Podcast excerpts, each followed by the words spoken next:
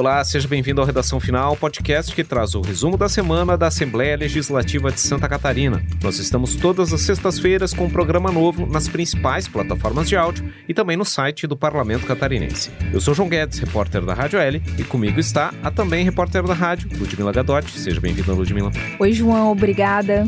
Essa é a edição de número 171 do Redação Final. No primeiro bloco, falamos da proposta para a criação de cotas para pessoas negras nos concursos públicos no Estado. Na segunda parte do programa, a iniciativa que busca restringir as bolsas da universidade gratuita apenas para cursos presenciais. E no terceiro bloco, o projeto aprovado para flexibilizar as regras para comprovação de residência em Santa Catarina. Vamos em frente.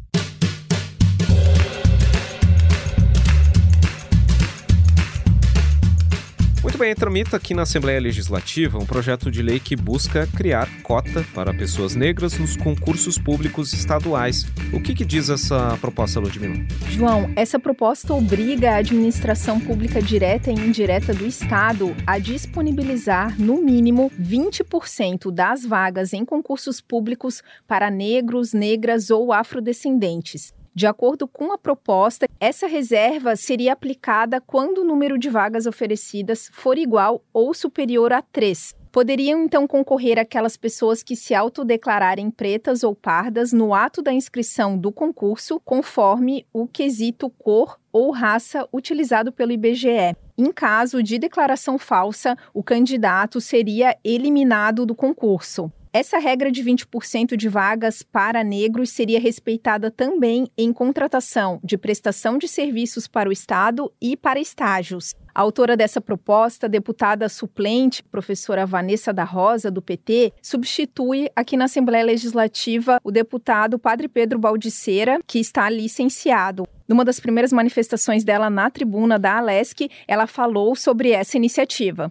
É importante frisar que já existe uma lei federal, que está vigente desde 2014 e que obriga os entes federados a destinarem um percentual de vagas para negros e negras. Isso culminou com a aprovação no Senado Nacional da manutenção, a continuidade da política de cotas nas universidades. Santa Catarina precisa entender que aqui existem negros e negras, que isso aqui não é um estado só de pessoas brancas. E essa narrativa, ela vem sendo repetida muitas vezes, né? embora a história a memória, os fatos históricos venham mostrando o contrário, ainda é muito forte essa narrativa de que Santa Catarina não tem muitos negros, então talvez não se justificasse uma política pública como essa. Bom, essa proposta vai tramitar aqui na casa em três comissões: na CCJ, Comissão de Constituição e Justiça, na Comissão de Trabalho, Administração e Serviço Público e também na Comissão de Direitos Humanos e Família. E vale lembrar, João, que essa iniciativa está em debate nas nossas redes sociais. Quem quiser participar da enquete é só acessar o perfil Assembleia SC no Instagram e no Facebook. Exatamente, você pode acessar a postagem que a nossa equipe das redes sociais fez para colocar sua opinião sobre essa proposta apresentada aqui pela deputada professora Vanessa da Rosa do PT. Lembrando que nós também estamos no Twitter, que hoje se chama X, no também arroba Assembleia SC, e a Assembleia Legislativa também mantém um canal no YouTube, o canal Assembleia SC, com toda a programação ao vivo da TVA e também o arquivo das gravações das sessões plenárias e também das sessões das comissões, também das audiências públicas realizadas pelo Parlamento catarinense. E você também pode receber as informações da Assembleia Legislativa no seu aplicativo WhatsApp. Para isso, mande a mensagem sim para o número 4899960 1127. Bom, e ainda falando sobre destaques aqui da Assembleia Legislativa, nessa semana a Comissão de Constituição e Justiça aprovou uma proposta da deputada Paulinha do Podemos que busca criar um novo mecanismo de incentivo para a fabricação de produtos a partir de matérias-primas recicladas. Essa iniciativa prevê a criação do selo reciclagem, justamente para certificar os produtos elaborados a partir de matéria-prima advinda de resíduos sólidos, né? A produção feita a partir de materiais reciclados. A justificativa da proposta é justamente que o objetivo é incentivar o consumo sustentável pelos consumidores catarinenses por meio dessa utilização de matérias que, de outra maneira, seriam destinados para, por exemplo, aterros sanitários, que poderiam produzir um impacto ambiental maior. Essa iniciativa foi apresentada pela deputada Paulinha, mas foi aprovada na Comissão de Constituição e Justiça com uma emenda substitutiva global apresentada pelo deputado Tiago Zilli, do MDB.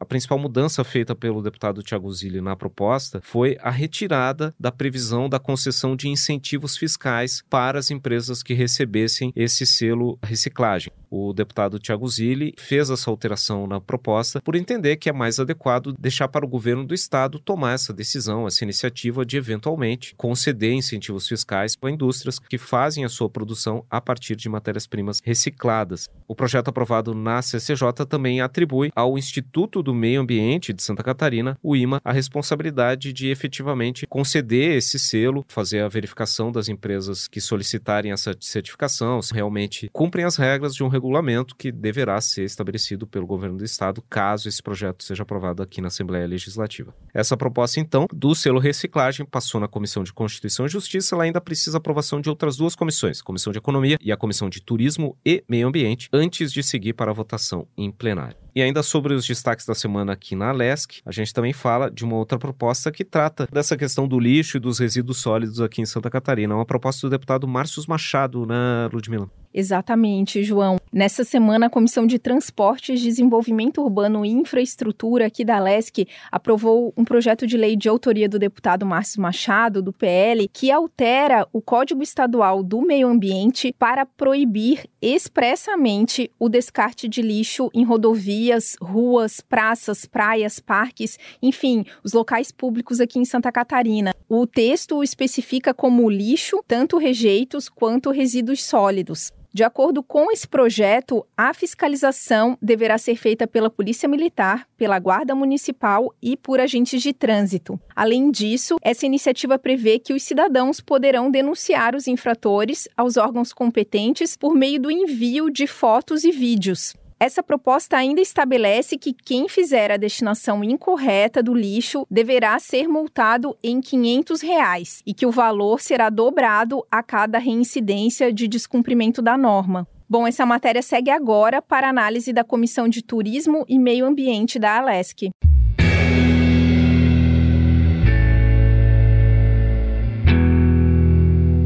Muito bem, esse foi o primeiro bloco do Redação Final. Na segunda parte do programa, a gente traz mais destaques da semana aqui no Parlamento Catarinense.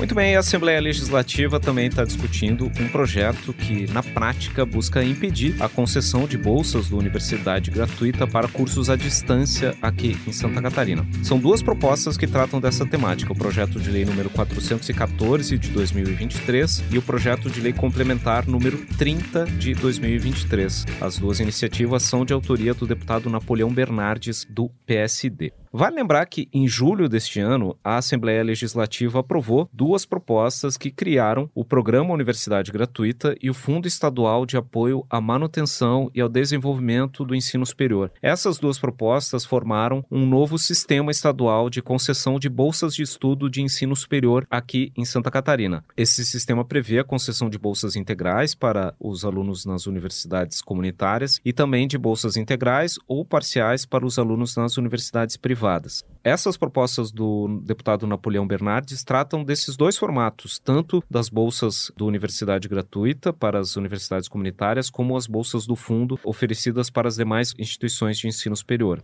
A ideia do deputado Napoleão Bernardes é restringir a destinação desses recursos para essas bolsas apenas para os cursos presenciais. Ele entende que, já que está sendo feito a destinação de um recurso público, de um recurso do governo do estado, nesse caso é importante que haja a exigência de que o curso seja feito de maneira presencial. O projeto também prevê uma garantia de conclusão do curso para os alunos que já têm bolsas para cursos à distância, caso essa lei seja aprovada. Ou seja, caso essa proposta passe aqui no plenário, seja convertida em lei, os alunos que já estão cursando cursos à distância com bolsa não perderiam, né? Isso apenas impediria a concessão de novas bolsas para cursos de graduação e pós-graduação oferecidos à distância aqui em Santa Catarina. Essa proposta foi aprovada nessa semana na Comissão de Constituição e Justiça e depois dessa essa aprovação, a gente conversou com o autor deputado Napoleão Bernardes, que explicou qual o seu objetivo com essa proposta apresentada aqui na casa. Universidade gratuita trata da primeira graduação daquele jovem aluno. E se sabe que muitos optam na sua primeira graduação pelo AD pela questão da dificuldade financeira, por ter uma mensalidade mais barata. Mas em se tratando da universidade gratuita, é dinheiro do Estado, é dinheiro público financiando o acesso desse aluno ao ensino superior. Então aquela barreira financeira acaba, porque a mensalidade fica de graça, a mensalidade fica gratuita. Então nesse contexto, com este projeto de lei, se garante a oportunidade para que mais alunos tenham a condição de mais vagas em relação ao ensino presencial, tanto das universidades comunitárias quanto das universidades privadas. Bom, lembrando então que essas duas propostas foram aprovadas nessa semana na Comissão de Constituição e Justiça, mas elas ainda precisam passar pela Comissão de Finanças e também pela Comissão de Educação antes de seguir para a votação em plenário. Bom, e a Comissão de Constituição e Justiça também aprovou uma proposta que trata da gestão de barragens aqui em Santa Catarina, uma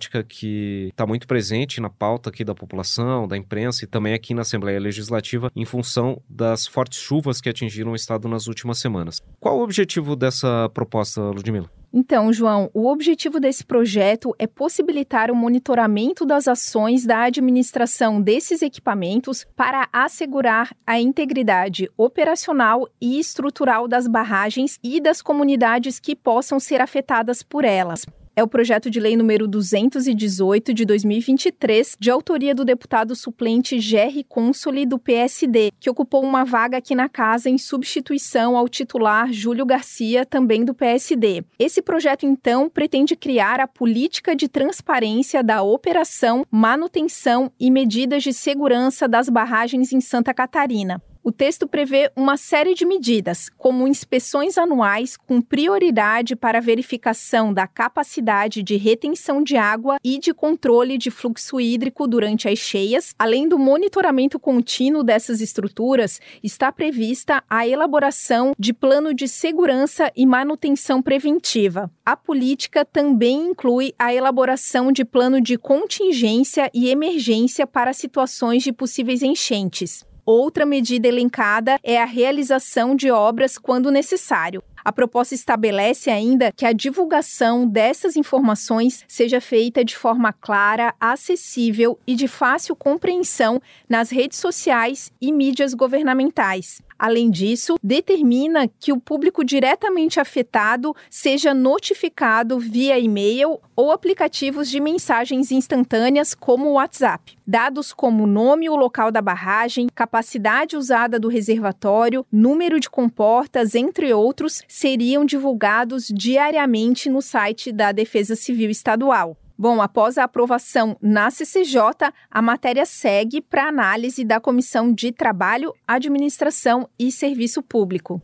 Bom, também foi destaque aqui nessa semana na Assembleia Legislativa a aprovação na Comissão de Defesa dos Direitos da Criança e do Adolescente de uma proposta que busca obrigar os cartórios de registro civil do Estado de Santa Catarina a informar ao Ministério Público e ao Conselho Tutelar sobre ocorrências de registro de nascimento feitas por pai ou mãe menor de 14 anos na data de nascimento do bebê. O texto prevê que essa comunicação deve ser feita por meio do envio de uma cópia dessa certidão de nascimento no primeiro dia útil seguinte à realização desse registro. A proposta é de autoria do deputado Ivan Nats, do PL, e na justificativa dessa iniciativa, ele afirma que essa notificação por parte dos cartórios poderia contribuir para o combate do poder público ao crime de estupro de vulnerável, né? já que o Código Penal brasileiro considera estupro de vulnerável a relação sexual com menor de 14 anos. Essa proposta, então, foi aprovada nessa comissão com relatoria da deputada Ana Campanholo, do PL. A gente conversou com ela sobre a importância dessa medida proposta pelo deputado Ivan Nades.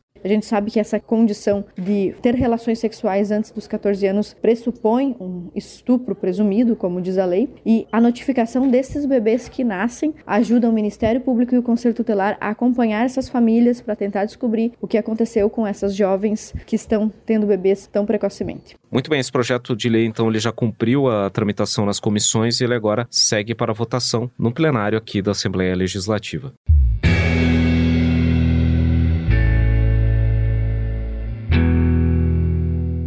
Esse foi o segundo bloco do Redação Final. Na terceira parte do programa, a gente traz mais destaques da semana aqui na LESC.